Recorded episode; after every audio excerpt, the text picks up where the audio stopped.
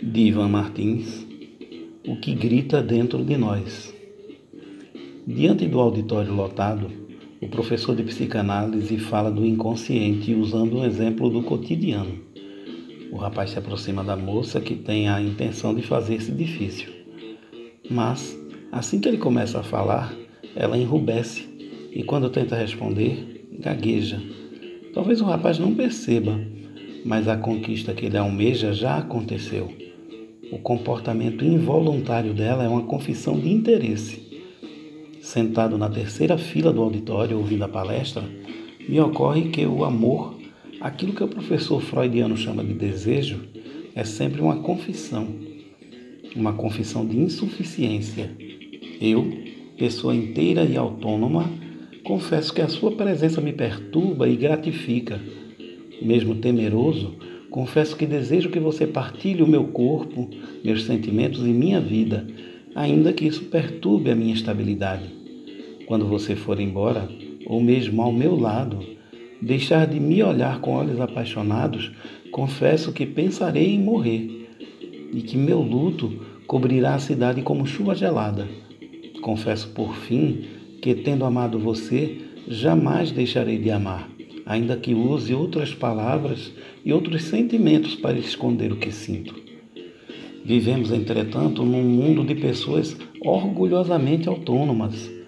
Nossos atos confessam, mas nós relutamos em dizer que sentimos. Homens e mulheres se gabam da sua capacidade inesgotável de estar sozinhos. Nada nos embaraça mais do que nos confessarmos dependentes e nada embaraça mais o outro do que ouvir essa confissão.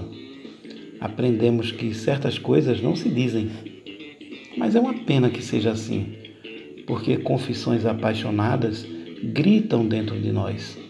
A gente olha a pessoa ou toca os seus cabelos e um torvelinho de palavras pede passagem. E tem de ser energicamente reprimido. Apenas em meio à paixão do sexo, as confissões nos escapam. Dizemos eu te amo, sufocando de prazer. Na cama, a liberdade para dizer tudo e qualquer coisa. Em pleno controle dos sentidos, temos dificuldade em confessar que amamos até para nós mesmos. As emoções estão lá, mas olhamos para o outro lado.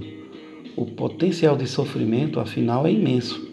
A gente sabe que o amor expõe nossas vulnerabilidades cedo ou tarde, ele cobrará meia libra de carne, nossa carne, pela alegria que nos deu. Sentamos, portanto, sobre a nossa comoção e silenciamos, esperando pelo dia em que sentimento, clareza e coragem nos cheguem juntos. Enquanto isso, professamos e confessamos apenas amor por nós mesmos, ao nosso trabalho, nossa casa, nossos lindos animais domésticos. Essas coisas não nos ameaçam nem revelam nossa insuficiência.